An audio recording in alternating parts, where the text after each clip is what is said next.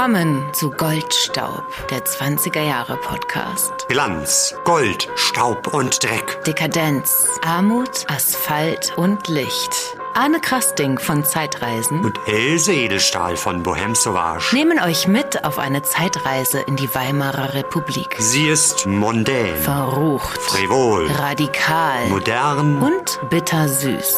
Tanzt mit uns auf dem Vulkan. Sie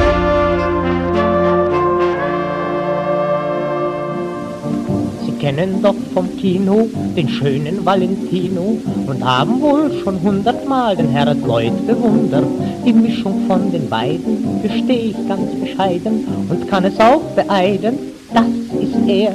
Wenn er erscheint beim 5 Uhr Tee, Gamaschen, Schlips und Kutter-W, kurzum das Ganze ausgesehen, das ist Herr Moritz Weiß.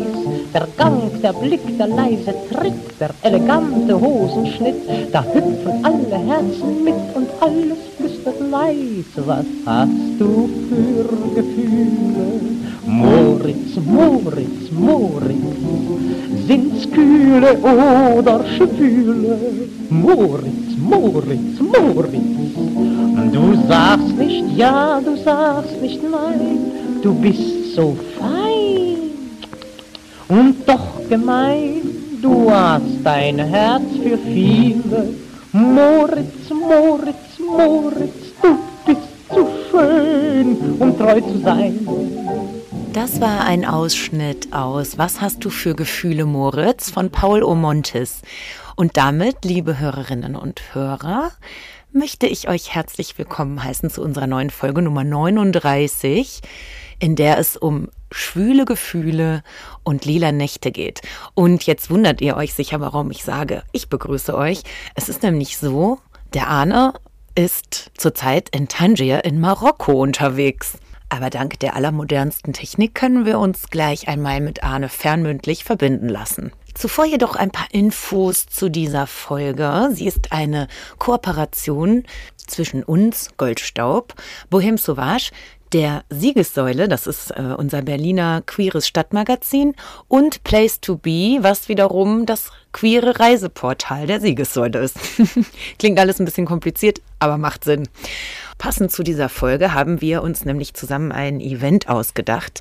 Eldorado, das queere 20er Jahre Erlebnis. Das findet statt am 24. und 25. November diesen Jahres 2023 in Berlin und beinhaltet am Freitagabend einen kleinen Salonabend äh, hier bei uns im Le Boudoir in Berlin-Friedrichshain, unserem Kostümverleih für 20er Jahre inspirierte Mode. Und am 25. mit einer Stadtführung von Jeff Mannes, den ihr gleich in unserem Podcast kennenlernen werdet.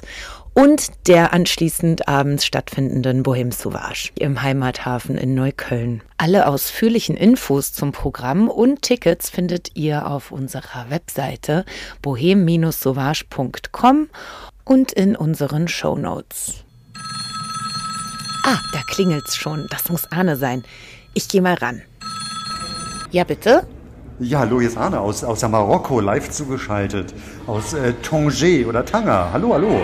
Das habe ich mich eh schon gefragt, wie man das ausspricht.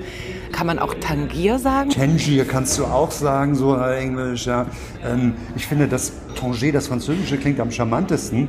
Und Tanger, das Deutsche, ist mal wieder am wenigsten schön. Und Tanger, hier waren auch viele Franzosen, hier waren aber auch viele Spanier, hier waren sie ja nicht alle gewesen. Insofern, alle Versionen sind irgendwie erlaubt. Wir einigen uns auf Tangier. Ja. Es war ja auch immerhin eine französische, wie sagt man, Kolonie. Ja, das war ein bisschen komplizierter. Das, ähm, das, das werde ich euch äh, bald erzählen, ähm, wenn ich meinen Reisebericht hier fertig habe. Es war auf jeden Fall schillernd, international und einer der historisch spannendsten Orte der 30er, 40er, 50er Jahre.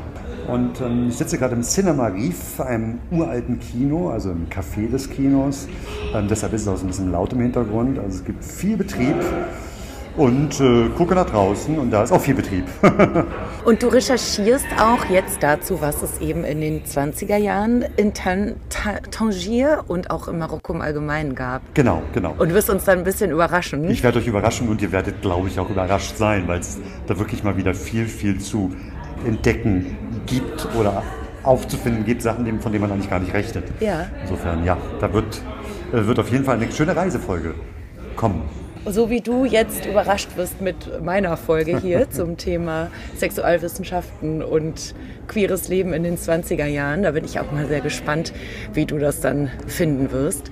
Und hast du denn auch schon irgendetwas rausgefunden über das queere Leben in Marokko zu der Zeit?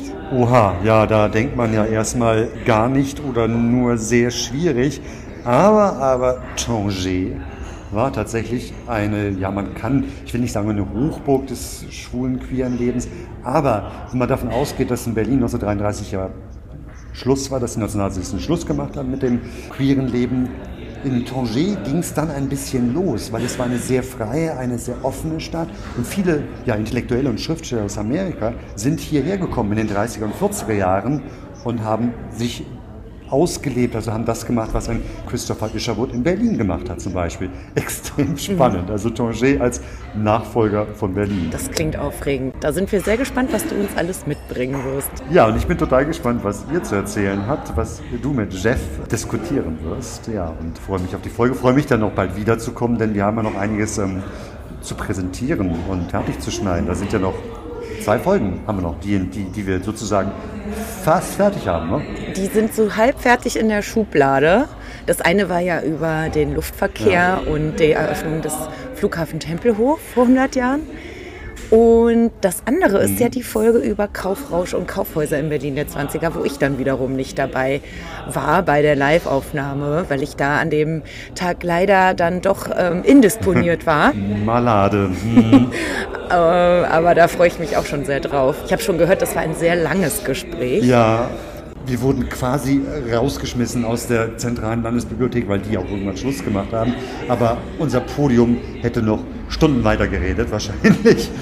Und äh, ja, wir müssen beide schauen, ey, sie wird das kürzen, dass es einigermaßen im Rahmen bleibt. Naja, du, wenn es spannend ist, kann das gerne auch lang sein, ist ja meine Meinung.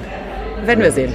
Ich bin gespannt auf dein Urteil. Ja, wir werden sehen und ähm, ich wünsche euch jetzt ganz, ganz viel Spaß äh, bei eurem Gespräch und schöne Grüße an Jeff und ich würde mal sagen, auf bald. Werde ich ausrichten. Auf bald wieder in Europa. Wunderbar. Dann wünsche ich dir auch noch eine wundervolle Zeit und eine gute Heimreise demnächst. Danke. Dann sehen wir uns wieder in live und in Farbe. Freue mich drauf. Bis denn. Ich mich auch. Bis ciao, dann. Ciao. Tschüss. Tschüss. Ich begrüße auf unserem Goldstaubsofa heute Jeff Mannes. Jeff, herzlich willkommen erst vielen, einmal. Danke, vielen Dank für die Einladung.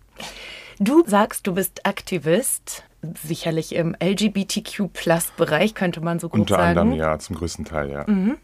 Dann bist du Sozialwissenschaftler, Sexualpädagoge und Stadtführer in Berlin zur Sexualgeschichte und generell zur queeren und trans Sternchen-Geschichte. Das Sternchen steht jetzt wieder für Genau, für die, für die Vielfalt an Begriffen wie transgender, transgeschlechtlich.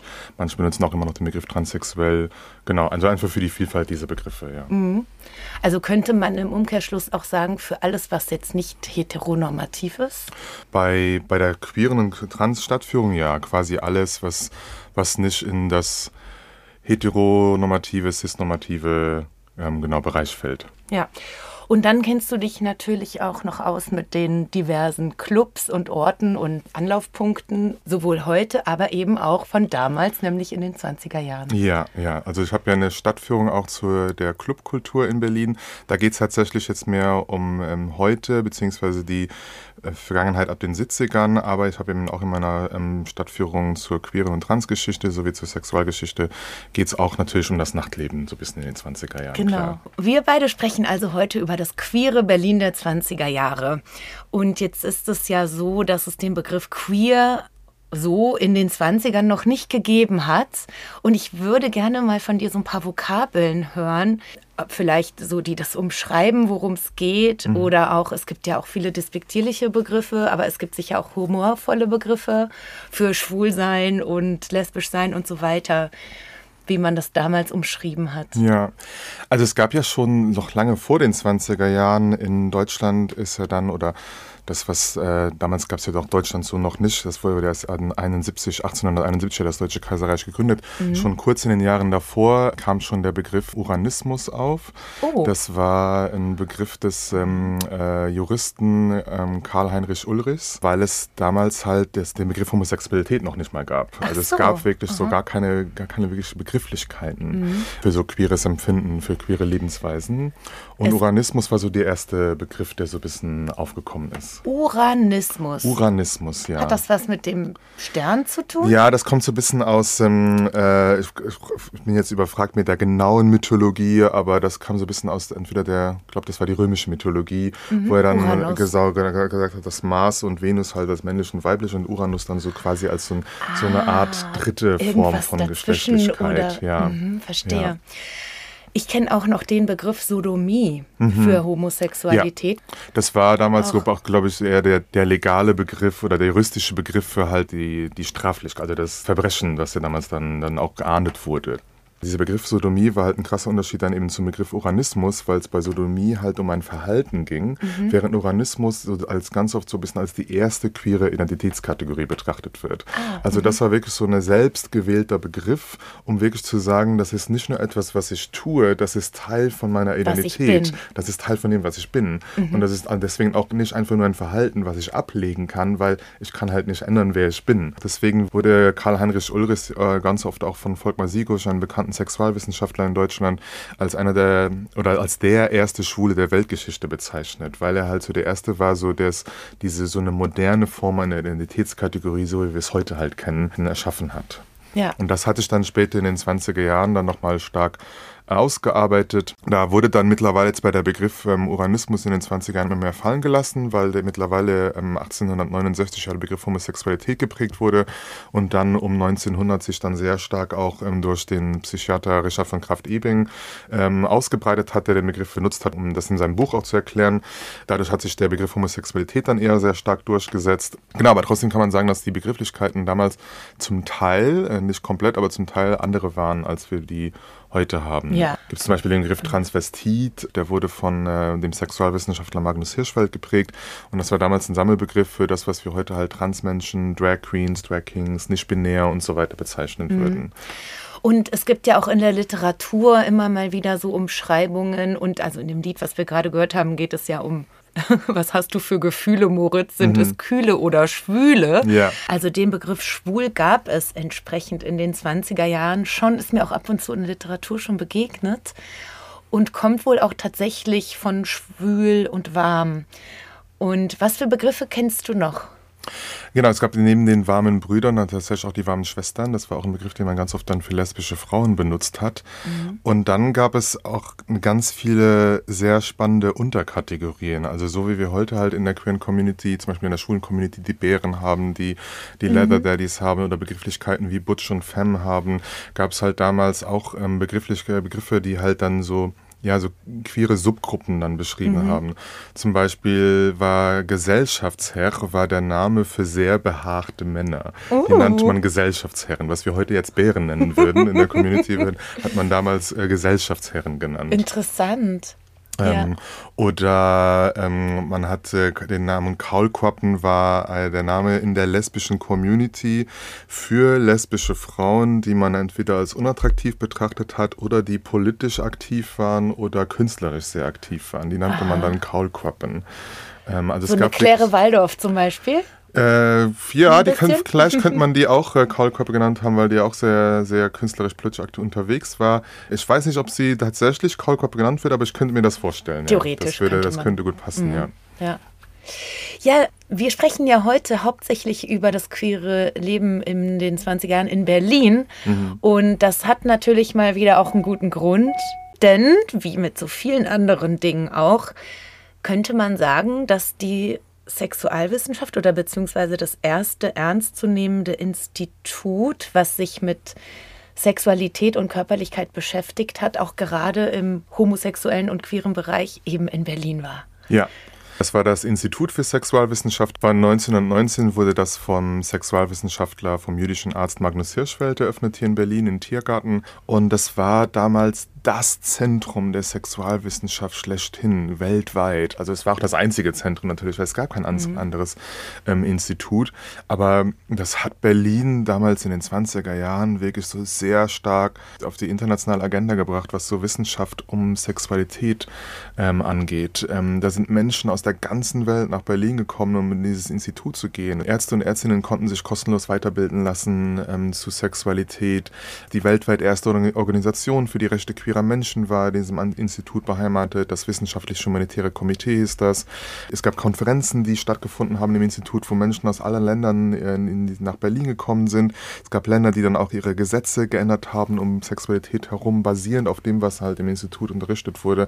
Also das war unglaublich, unglaublich einflussreich in den 20er mhm. Jahren und hat Berlin wirklich so zu einer, oder so zu diesem Metropolcharakter von Berlin auch sehr stark beigetragen. Ja. Also das heißt, hier hat man auch zum ersten Mal wirklich Homosexualität als etwas ganz Normales anerkannt, auch, auch von wissenschaftlicher Seite her. Ja, ja Magnus Und das auch propagiert, also und das auch ähm, bekannt gemacht. Ja, ja, Magnus Hirschfeld war ja äh, selbst auch schwul, auch wenn er sich nie, also er war nie so richtig offen schwul, weil mhm. er immer so ein bisschen Angst hatte, dass ihm dann den Vorwurf einbringen könnte, dass er nicht wissenschaftlich sein könnte. Mhm. Aber er hat ja so wirklich so die, der Kampf für queere Rechte und ich sage spezifisch auch queer, nicht nur schwul, ähm, weil er sich wirklich für die gesamte Bandbreite an, mhm. was wir heute halt queere Menschen nennen würden, eingesetzt hat, ähm, weil er sich wirklich sehr stark diesen Kampf mit Wissenschaft verbunden hat. Es gab ja auch noch das sogenannte WHK, das Wissenschaftlich-Humanitäre Komitee, ähm, was es schon etwas vor dem Institut gab. Kannst du uns dazu noch was ja. erzählen?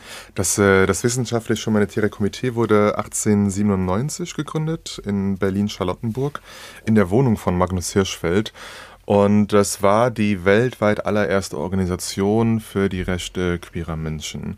Ähm, und äh, das, das hatte halt auch so einen sehr starken wissenschaftlichen Ansatz, weil es ja auch durch Magnus Hirschfeld mit begründet wurde und der halt diesen, ja auch diesen Slogan ja auch sehr stark verbreitet hat durch Wissenschaft zur Gerechtigkeit. Also er hat sich mhm. wirklich so seinen Aktivismus auf Wissenschaft basiert und wollte deswegen auch über die Aufklärung zur Wissenschaft hinter geschlechtlicher Vielfalt, hinter sexueller Vielfalt diesen Kampf führen für, für queere Rechte.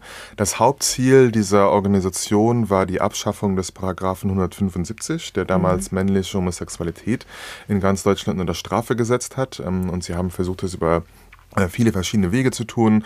Zum Beispiel haben sie die MitgliederInnen angehalten, halt äh, zum Beispiel Broschüren in Cafés, in Bars, in, an, an Bahnhöfen zurückzulassen, die dann äh, die Bevölkerung über Homosexualität dann aufgeklärt haben.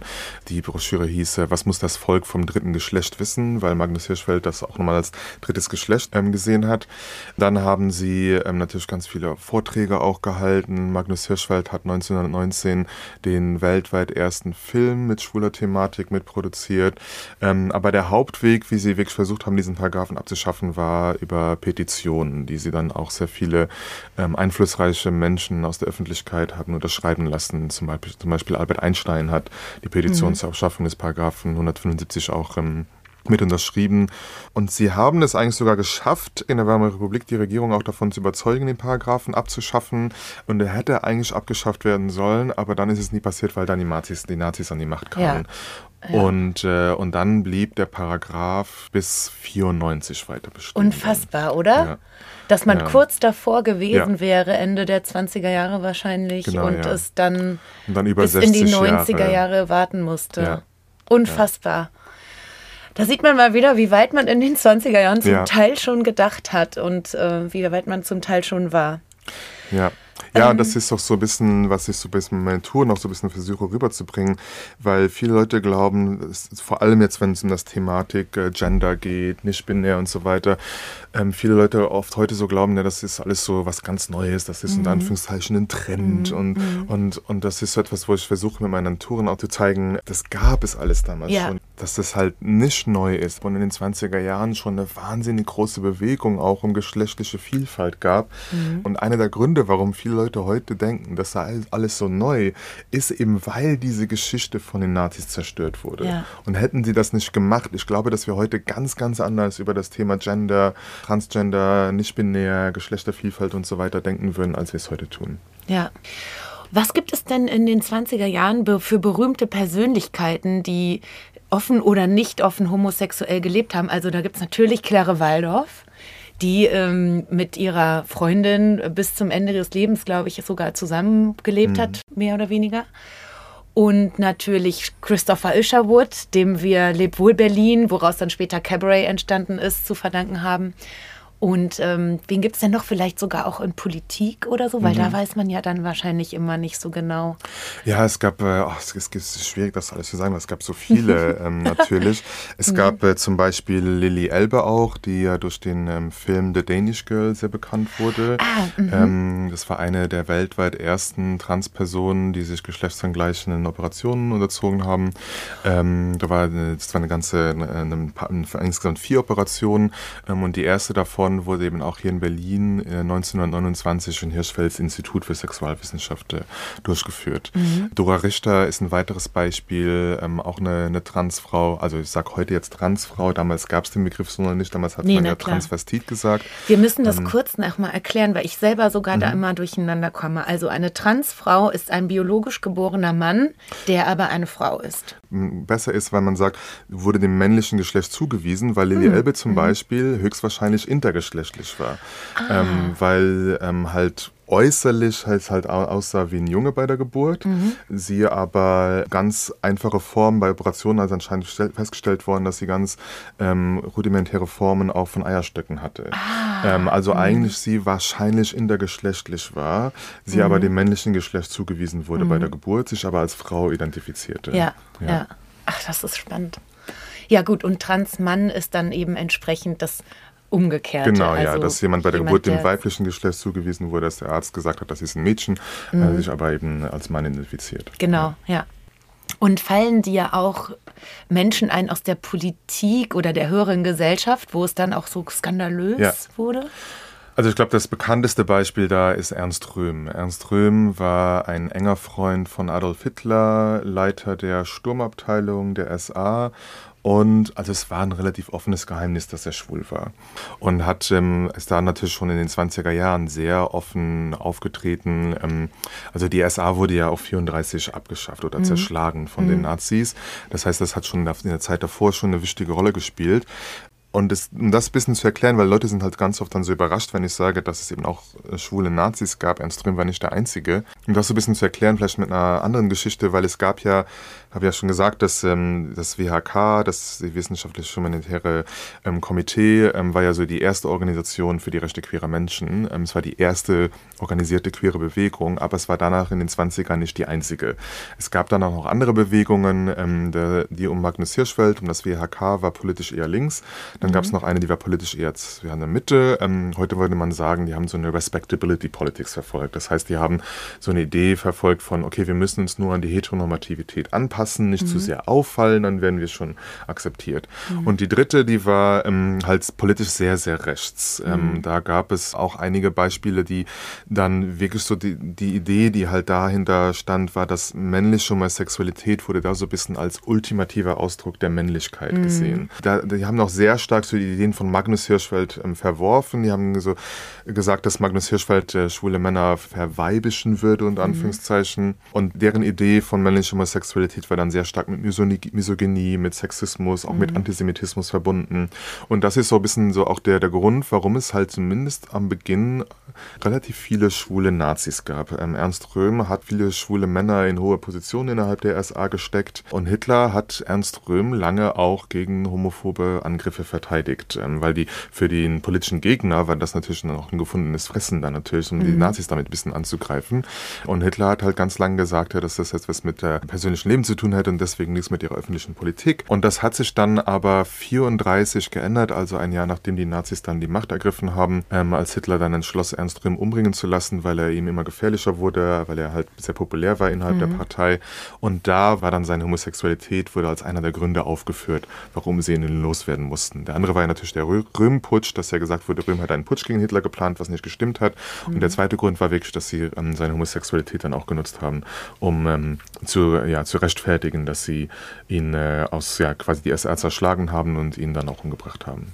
Ja, das ist sehr bitter. Ne? Und dass es rechte Nazis auch mhm. in den 20er und äh, frühen 30er Jahren eben schon gegeben hat, die dann quasi von innen heraus wieder gegen die eigentlich äh, positive Bewegung und Aufklärung ja. durch das Magnus Hirschfeld Institut und so weiter, die das so von innen auffressen wieder. Ja. Ja. Spannend.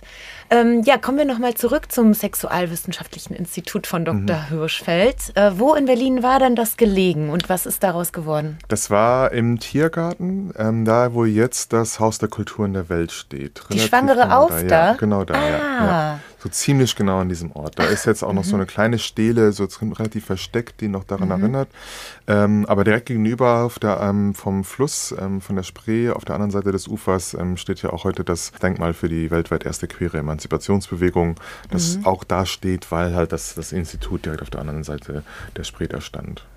Genau, und ich nehme an, dass natürlich dann mit der Machtübernahme der Nationalsozialisten, es war sofort ja. von Tag 1 wahrscheinlich vorbei ja. mit dem Institut? Relativ schnell. Also nicht von Tag 1, aber relativ schnell. Das mhm. Institut war eines der allerersten Orte, die sie angegriffen haben nach der Machtübernahme.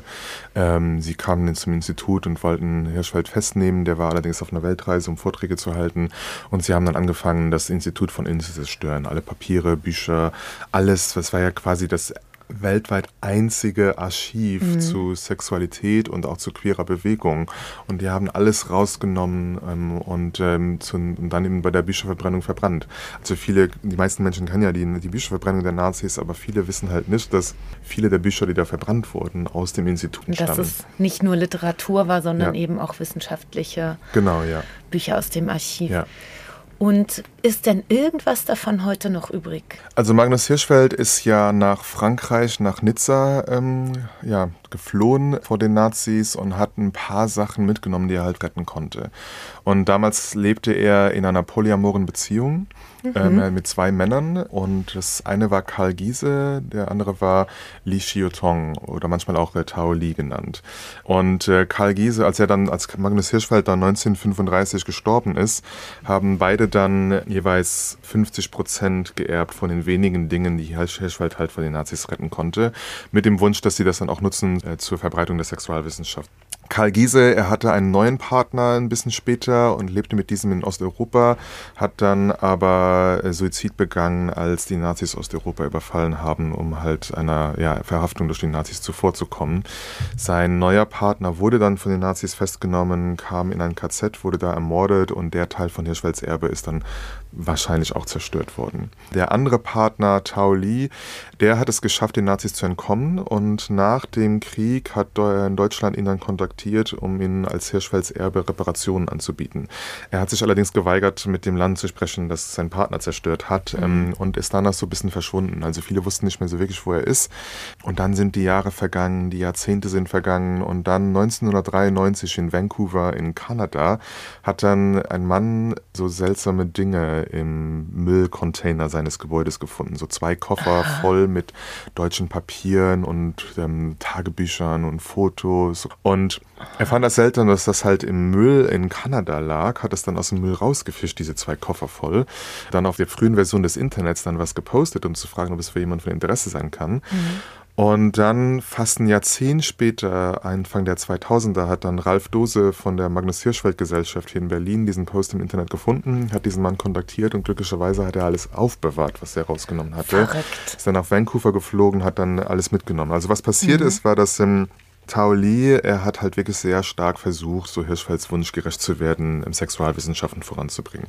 War aber auch so ein bisschen überfordert davon und ähm, ist aber trotzdem von Land zu Land gereist und hatte überall diese beiden Koffer, die er halt von Hirschfeld bekommen hat, mit dabei. Und ähm, egal, wo er hingegangen ist, hat diese Koffer aufbewahrt, ähm, mitgenommen und irgendwann ist er dann nach Vancouver gezogen, in das gleiche Gebäude wie dieser Mann, ist dann 1993 da verstorben und dann haben die Menschen einfach sein, seine Wohnung geleert, okay. alles in den Müll geworfen, ohne zu wissen, was sie da eigentlich wegwerfen.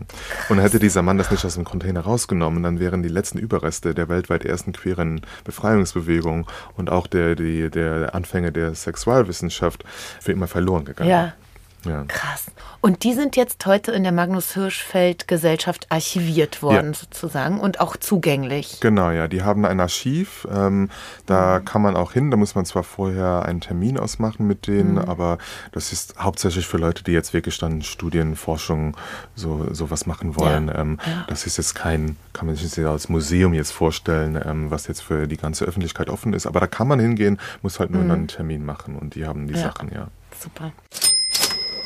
So, kommen wir mal zu den einschlägigen Orten, Clubs oder Läden, wo man so hingegangen ist in den 20er Jahren.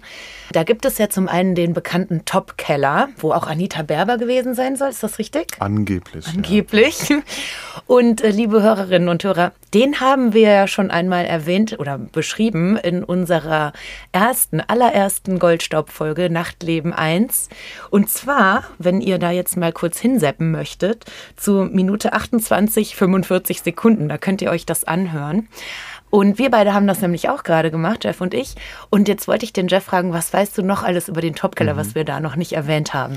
Also Topkeller war ja auch ein Club oder eine Lokalität, wo ja ganz eine unterschiedliche Palette an Menschen auch hingegangen sind. Es gab zum Beispiel auch Sexarbeiterinnen für, Weib, für Frauen, für lesbische mhm. Frauen. Die nannte man damals äh, Heilsarmee-Mädchen oder Die Heilsarmee-Mädchen. Ja, oder manchmal auch heiße Huren dann genannt. Heiße Huren. Es gab auch Dominas, die im, äh, in der Lokalität waren. Ähm, Dominas haben in den 20er Jahren ganz oft in lesbischen Bars gearbeitet, zumindest in denen, wo halt Männer auch hin durften. Dann sind dann mhm. Männer oder manchmal Heteropärchen auch in diese lesbischen Bars gegangen und an den Dominas Domina zu finden für, für eine BDSM-Session. Und äh, es, es war ja, wurde ja sehr beschrieben als so einen sehr abenteuerlustigen, äh, abenteuerlustigen ja, Lokalität, ähm, wo es dann auch eine Bühne gab, wo sie dann den Vorhang auf Kniehöhe runtergelassen haben, irgendwann während der Nacht. Und dann konnten dann Frauen hinter dem Vorhang dem Publikum dann ihre Unterschenkel zeigen mhm. oder ihre Knöchel zeigen. Und dann hat dann das Publikum für die sexiesten Knöchel dann, dann abgestimmt. Ähm, ah. Ja, und oder es gab auch mhm. äh, Löcher im Vorhang, wo Menschen jeglichen Geschlechts dann auch Brüste zeigen konnten durch, den, durch diese Löcher und dann hat das Publikum über die schönsten Brüste äh, abgestimmt. Ähm, genau, es war so eine sehr, es wurde so sehr als sexuell ja. aufgeladen beschrieben, genau. Wow, spannend. Dann kommen wir jetzt zum berühmt-berüchtigten Eldorado, was heute sogar jeder kennt, aber auch damals schon jeder kannte, richtig? Ja, das war so, könnte man so ein bisschen sagen, das Berghain der 20er Jahre. Von der Bekanntheit her. Von der her. Bekanntheit mhm. her, genau. Es war was ganz anderes wie das Berghain heute natürlich, aber von der Bekanntheit her, weil es wirklich weltweit berühmt war und, und Leute aus ganz, aus der ganzen Welt nach Berlin gekommen sind, um ins Eldorado zu gehen. Und das war halt vor allem deswegen so berühmt, weil es das, was man damals ja die Transvestiten-Shows und Transvestiten-Kundschaft auch genannt hat. Nochmal zur Erinnerung, Transvestit war damals ja ein Sammelbegriff für das, was wir heute Transmenschen, äh, Drag Queens, Drag Kings, nicht binär, Gender Nonconforming und so weiter nennen würden. Und das war ja, unter Anführungszeichen der größte Spaß, ähm, Shows auf der Bühne dann zu raten, ob das jetzt unter Anführungszeichen richtige Männer oder richtige Frauen mhm. wären. Mhm. Genau, und, das, und das, dafür war das Eldorado halt wahnsinnig berühmt, dass es so sehr stark mit, äh, mit so Geschlechtervorstellungen gespielt hat. Und das heißt, da gab es dann auch Shows also ja. Drag-Shows sozusagen ja. auf der Bühne zu genau, sehen für jedermann. Da gab es halt das, was wir heute halt Drag-Shows nennen würden, mhm. gab es da auf mhm. der Bühne. Ähm, gab es zum Beispiel, ähm, heute will man eben sagen, die Drag Queen äh, Muguette, auch sehr, sehr berühmt. Es gab der Kellner Lou, der eben nicht nur Kellner war, sondern manchmal auch sein Nacktballett aufgeführt mhm. hat, was auch mit so ja, Geschlechternormen gespielt hat. Zum Beispiel eine interessante Story, die ähm, das US-amerikanische Vogue-Magazin hat in den 20er Jahren einen Journalisten nach Berlin geschickt, um Berlins schönste Frau zu finden und über sie dann einen, Artikel zu schreiben. Und er ist dann alle teuren Etablissements, Hotels und so weiter gegangen und nirgendwo konnte er aber eine Person finden, die so dem entsprach, was er gesucht hat. Mhm. Und äh, irgendwann hat dann jemand zu ihm gesagt, warum probierst du es dann nicht mal im Eldorado? Und dann ging er ins Eldorado, hat eine Person gefunden, hat dann einen Artikel über diese Person geschrieben und das US-amerikanische Vogue-Magazin hat dann diesen Artikel veröffentlicht, ohne zu wissen, dass sie einen Artikel über Berlins schönste Frau als Drag Queen veröffentlichen. Ja. Ähm, genau, und das war halt so wirklich, dafür war das Eldorado halt weltberühmt. Ja, und das war äh, in Schöneberg? Ja, in Schöneberg an, in der Motzstraße, genau. Mh, an, an, der Ecke? Genau, ja. in der Ecke, ich habe den Namen der anderen, Kalkräuter, genau. genau. Ja, Kalkräuter, da wo jetzt halt der Bioladen drin ist. Wo aber immer noch Eldorado drüber steht. Wo immer noch Eldorado drüber mhm. steht, Aber genau. trotzdem ist es so, wenn man davor steht, vor dem Bioladen oder auch da einkauft, ja. das ist irgendwie ein komisches Gefühl, ja. da reinzugehen und zu wissen, was da früher eigentlich mal war. Ja, ja, und da, die haben aber sogar noch, das hat mir ähm, Margot Schlenske, auch Drag Queen hier in, heute in Berlin, erzählt, die auch äh, Führungen ähm, in dem Kiez gibt. Die haben tatsächlich noch in diesem Bioladen äh, einen Raum, wo noch die alte Tapete aus dem Eldorado noch zu sehen ist. Ähm, diese uralte aus den 20er Jahren, ja. Oh. Also nicht, nicht mhm. öffentlich zugänglich, nee. aber.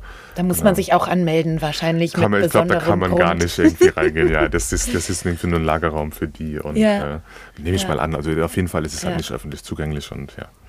Und was gibt es denn außerhalb von den einschlägigen Clubs, in Anführungsstrichen, also wie jetzt das Eldorado und Topkeller, mhm. äh, noch für Orte, Anlauforte für schwul-lesbisches Leben in den 20ern? Also es gab ja Schätzungen zufolge bis zu 120 Bars, Clubs, Cafés und so weiter für schwule und bisexuelle Männer und bis zu 85 für lesbische Frauen, was mhm. ja Enorm. eine wahnsinnige Zahl ist. Also mhm. heute gibt es in Berlin genau eine. Ähm, und es gibt zwei Lokale. Wie eine? Was meinst du damit? So also eine Bar, eine Lokalität, die wirklich spezifisch nur für lesbische Frauen ist. Ach so. Ja. Oh. Ähm, die Begine und ähm, es gibt zwar jetzt ähm, Clubs oder Bars, die jetzt vielleicht einen lesbischen Abend einmal pro Woche oder einmal pro Monat haben. Mhm. Aber wirklich Lokalitäten spezifisch nur für lesbische Frauen gibt es mhm. nur eine heute in Berlin. Ja, ähm, ja klar, ich meine jetzt queer, freundliche Orte gibt es ja, ja, wirklich wie Sand am Meer ja, und genau, auch Partys und Clubs und so weiter, wo aber tatsächlich jeder willkommen ist. Aber wirklich so ganz spezialisiert äh, eher weniger. Und da gab es halt 85 rein allein nur für lesbische und bisexuelle Frauen in den 20er Jahren. Nicht wow. gleichzeitig, also zwischen 1919 und 1933, Klar. aber trotzdem ja. ist ja eine wahnsinnig große ja. Zahl. Und das waren dann einfach auch so Treffpunkte. Äh, genau, das ist, war noch so unter sich war. Ja, das war dann auch wirklich so, so quer gemischt durch den Garten. Also es waren halt hm, vieles davon Nachtleben, aber auch viele Cafés, ähm, äh, die dann eher tagsüber offen waren. Es gab zum Beispiel das Hohenzollern Café. Das war damals anscheinend das älteste lesbische Café in den 20er Jahren in Berlin. Das wurde jetzt eher konservativ beschrieben, mhm. wo anscheinend ganz viele lesbische Pärchen hingegangen sind, äh, mhm. äh, wo eine Partnerin eher Butch war, die andere eher Femme.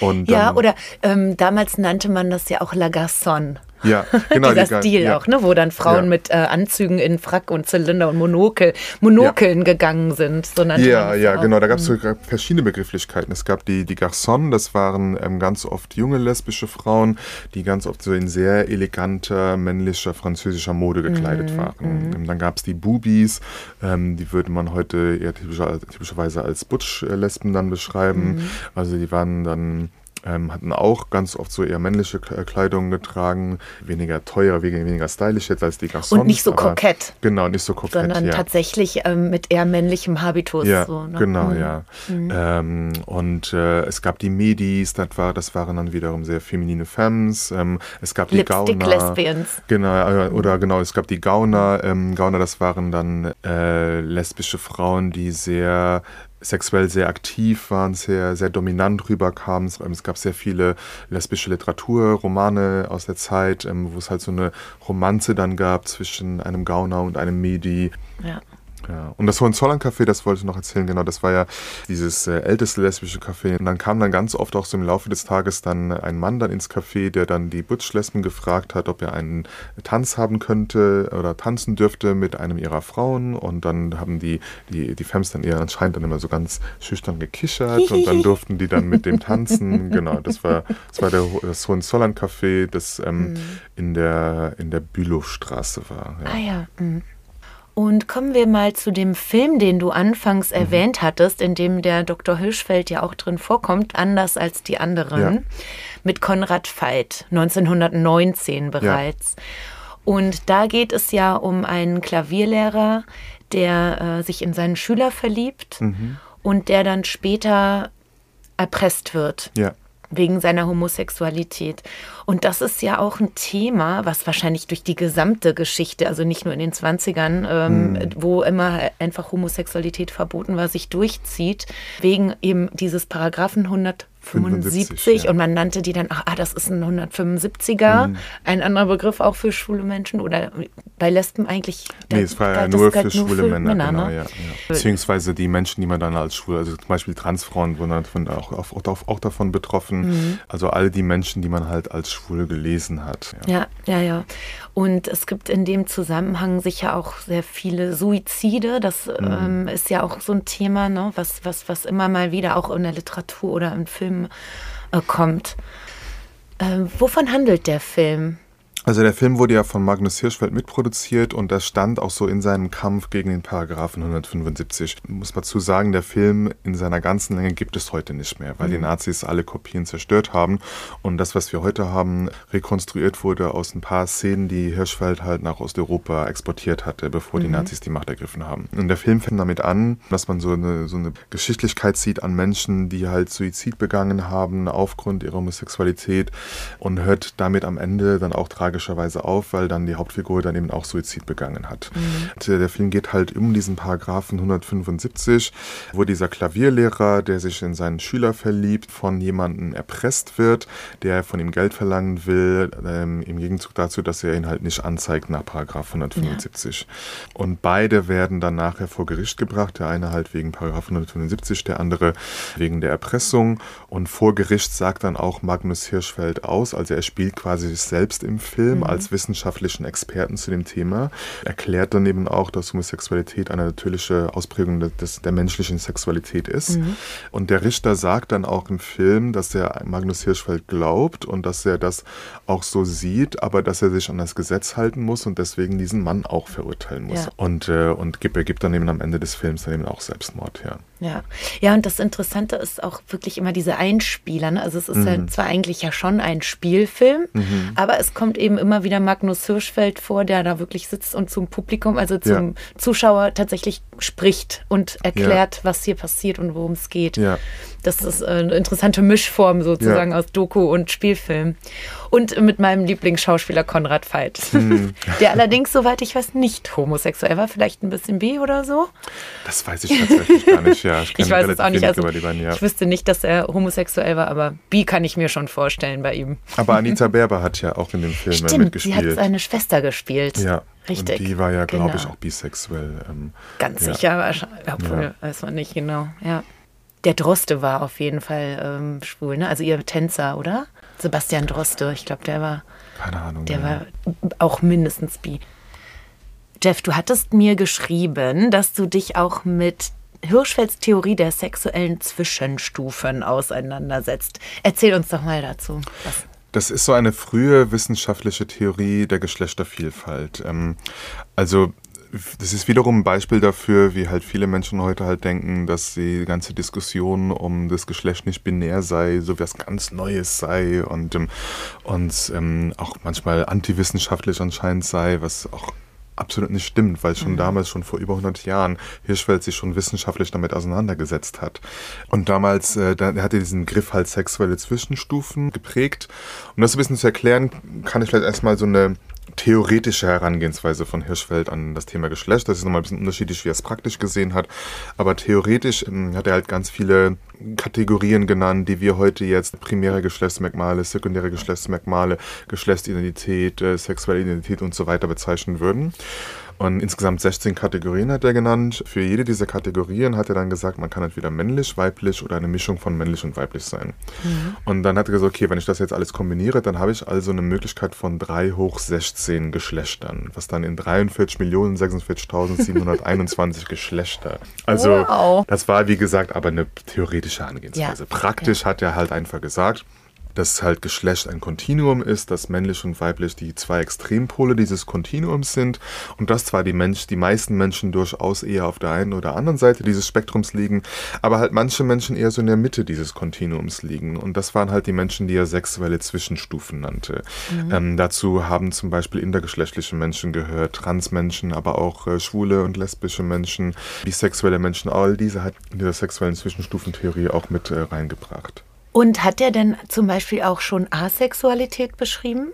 Kam das auch vor? Ja, der hat im Hirschfeld, ich weiß nicht, ob er den Begriff Asexualität damals benutzt hat, aber er hat durchaus auch ähm, Formen oder so ähnliche Formen davon auch in mhm. manchen Arbeiten beschrieben. Also er hat ja. das einfach festgestellt. Ja. Weil ich meine, Menschen, die asexuell sind, die gehen ja jetzt nicht unbedingt, obwohl, ich meine, die merken dann, mit mir stimmt vielleicht irgendwas ja. nicht und sind dann entsprechend auch vielleicht äh, dann als Anlaufstelle zum äh, Sexualwissenschaftlichen Institut gegangen. Deswegen. Ne? Ja, und Hirschfeld hat ja auch sehr viel seiner Arbeit auf, äh, auf Karl Heinrich Ulrichs basiert, den ich ja ganz am Anfang erwähnt hatte, ähm, der den Begriff Uranismus geprägt hat. Und mhm. Ulrichs hatte damals halt nicht nur den Begriff Uranismus geprägt, sondern ganz viele Begriffe mhm. ähm, für unterschiedliche queere Identitätskategorien. Und in dieser Begrifflichkeit ähm, da eben auch schon zum Beispiel einen Unterschied gemacht zwischen romantischer und sexueller Anziehung, mhm, ja. was ja aber bei Asexualität, Aromantik dann eben auch nochmal eine, eine Rolle spielt. Genau. Und Hirschwald hat halt viel seiner Arbeit auch darauf aufbasiert. Also ja. da bin ich mir nicht ganz sicher, ob der den Begriff schon benutzt hat, aber da war auf jeden Fall schon mal ein Anfangsbewusstsein mindestens dafür da. Ja. ja.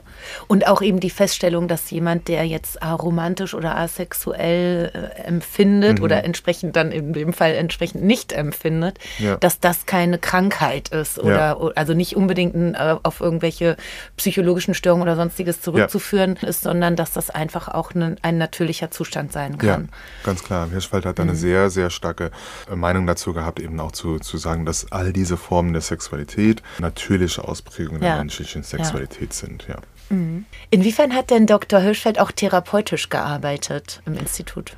Also Hirschfeld hat ja ganz vieles geprägt, was wir heute ja so aus den Sexualwissenschaften kennen. Er hat äh, moderne Sexualtherapie mitentwickelt, ähm, Eheberatung mitentwickelt und diese Formen halt auch im Institut angeboten. Also Leute konnten auch ins Institut gehen, halt dann sich ärztlich beraten lassen, therapeutisch beraten lassen. Und Hirschfeld war zwar jetzt von seiner klassischen Ausbildung her Mediziner, Arzt, aber er hat eigentlich die Art, wie er Sexualwissenschaften gegründet hat, ist, indem er alles zusammengebracht hat aus allen unterschiedlichen wissenschaftlichen Fachrichtungen, was mhm. mit Sexualität zu tun hat und damit halt dieses riesige Archiv gegründet hat. Das war eben nicht nur medizinisch ausgerichtet, auch wenn das Hirschfelds Ausbildung war, sondern wirklich aus allen Fachrichtungen, auch aus der Psychologie, aus der Rechtswissenschaft und so weiter, wirklich alles zusammengebracht ja. hat. Ja. Und du hast eben erwähnt Eheberatung. Das heißt ja, also der Hirschfeld hat sich jetzt nicht nur mit der Homosexualität und queere, äh, queeren ja. Sex, äh, wie auch immer, auseinandergesetzt, sondern eben auch mit der weiblichen Sexualität und der Sexualität zwischen heterosexuellen ja. Menschen. Das heißt, queer war ein Teilbereich und ähm, ihm lag eben sehr viel an der Aufklärung im Allgemeinen ja, darüber. Er war sehr stark auch in der Frauenbewegung Bewegung aktiv. Mhm. Ähm, er hat sich äh, gegen das Verbot von Abtreibungen eingesetzt, auch für den Zugang zu Bildung von Frauen, zum Beispiel auch aufgeklärt über Präventionsmaßnahmen. Er hat natürlich auch medizinisch gearbeitet bei der Behandlung von sexuell übertragbaren Infektionen. Also er war also wirklich generell sehr, sehr breit gefächert unterwegs. Ja. ja. ja. Und gibt es heute noch, also es gibt ja äh, heute die Magnus Hirschfeld Gesellschaft. Mhm. Gibt es sonst noch irgendwie Ehrungen und irgendwie da so schon, ne? Einiges. Ja, mittlerweile wird immer mehr, ähm, also die Geschichte war ja sehr lange vergessen mhm. ähm, und mittlerweile wird mehr dafür gemacht, sich wieder daran zurückzuerinnern, mhm. um diese Bewegung um Hirschfeld, um die queere Bewegung damals, was ja alles von den Nazis zerstört worden war und dann wirklich Jahrzehnte vergessen war. In Berlin gibt es ja das Denkmal für die erste queere Emanzipationsbewegung. Es gibt die Stele, am, wo früher das Institut stand. Gegen, ja, genau, es gibt eine Stele in Charlotte Charlottenburg, die auch an, äh, wo mhm. Hirschfeld früher gewohnt hat, ähm, die an, da an ihn erinnert. Ähm, es gibt die Bundesstiftung Magnus Hirschfeld, die Magnus Hirschfeld Gesellschaft. Mhm. Also es gibt generell auch außerhalb von Deutschland immer mehr, was so gemacht wird, um sich ein bisschen daran zu erinnern. Es gibt ja auch die Netflix-Serie oder Netflix-Film Eldorado, alles genau. was die Nazis hassen, ja, genau. wo ähm, eben auch diese Geschichte nochmal aufgegriffen wird. Ja. Ja. ja. weil man könnte doch fast sagen, dass was der Einstein für die Physik war und der Freud für Psychologie, das ist eben der Magnus Hirschfeld für die Sexualwissenschaft. Ja, ja, Rosa von Braunheim hat ja auch einen Film gemacht, äh, der Einstein des Sex, der ja dann mhm. über Magnus Hirschfeld ja, handelt. Genau, richtig. Äh, Jeff, was fällt dir noch ein? Worüber möchtest du gerne noch sprechen? Also was mich schon sehr bei meinen Recherchen auch ja, geprägt hat oder was ich sehr fast schon bewundernswert bisschen fand, ähm, war innerhalb dieses Kampfes von Magnus Hirschfeld auch die sogenannten Transvestitenscheine.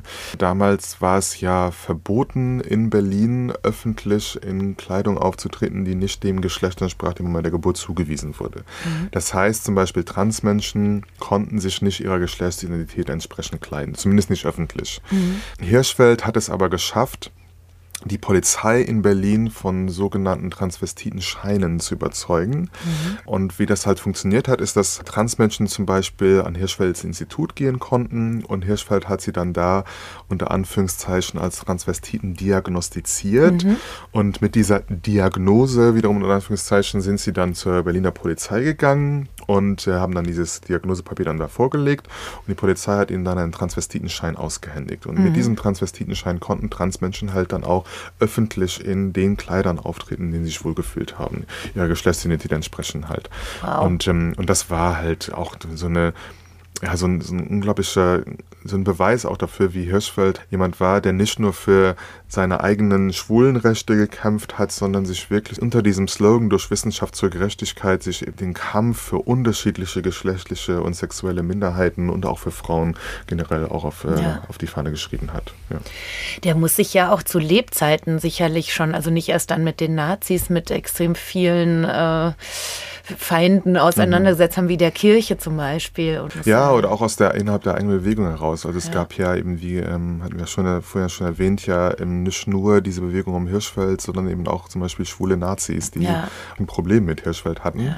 Sag mal, und das Sexualwissenschaftliche Institut hatte doch sicher auch Ausleger oder Beziehungen in andere Orte und Städte in Deutschland oder auch vielleicht mhm. weltweit? Also es gab jetzt keinen, mein, meines Wissens nach zumindest, keinen direkten Ableger jetzt vom Institut. Ähm, es gab aber in anderen Städten nochmal Ableger vom WHK, vom mhm. Wissenschaftlich-Humanitären Komitee. Ja. ja, das durchaus. So, liebe Hörerinnen und Hörer, damit sind wir eigentlich, glaube ich, am Ende mit äh, unseren ganzen Fragen an Jeff. Und am 24. und 25. November gibt es ja unsere Eldorado, das queere 20er Jahre Erlebnis Event. Es gibt dafür auch noch ein paar Tickets über bohemsauvage.de zu buchen. Und da wird tagsüber Jeff eine Tour anbieten. Was ähm, werden wir dort erleben? Genau, da werden wir einige der Stationen, über die wir heute auch gesprochen haben, sehen. Da werden wir dann wirklich dann live vor Ort sein und sehen, wo diese Orte damals waren in Berlin der 20er Jahre. Ähm, genau, und das geht dann um, so ein bisschen über die Geschichte der Sexualität und die queere und Transgeschichte Berlins ähm, von 1919 bis 1933. Ja. Und darüber hinaus kann man ja an deinen Touren auch teilnehmen da geht es dann nicht nur um 20er Jahre, genau. sondern ganz allgemein um alles, was in Berlin ähm, mit der Geschichte, also bis in die Heut Jetztzeit sozusagen ja. zu tun hat. Ne? Genau, das, gehen, das sind Stadtführungen eben auch zur Berliner Geschichte der Sexualität und Berliner und queere und Transgeschichte. Und da geht es dann so Mitte des 19. Jahrhunderts bis heute, mhm. also so ein bisschen mhm. größerer Übersicht dann, mhm. auch durch Augmented Reality dann unterstützt. Also dann sehen wir zum Beispiel auch Gebäude, wie sie in den 20er Jahren über mein iPad dann dann sieht man, ah, wie die ausgesehen die haben, die Gebäude vor mhm. uns dann in den 20er Jahren. Oder man läuft an SexarbeiterInnen dann vorbei, zum Beispiel, die in der Straße dann in Augmented Reality da stehen, mhm. in lebensgroß. Genau, um das so ein bisschen auch nochmal erfahrbarer und erlebbarer dann auch zu machen. Mhm.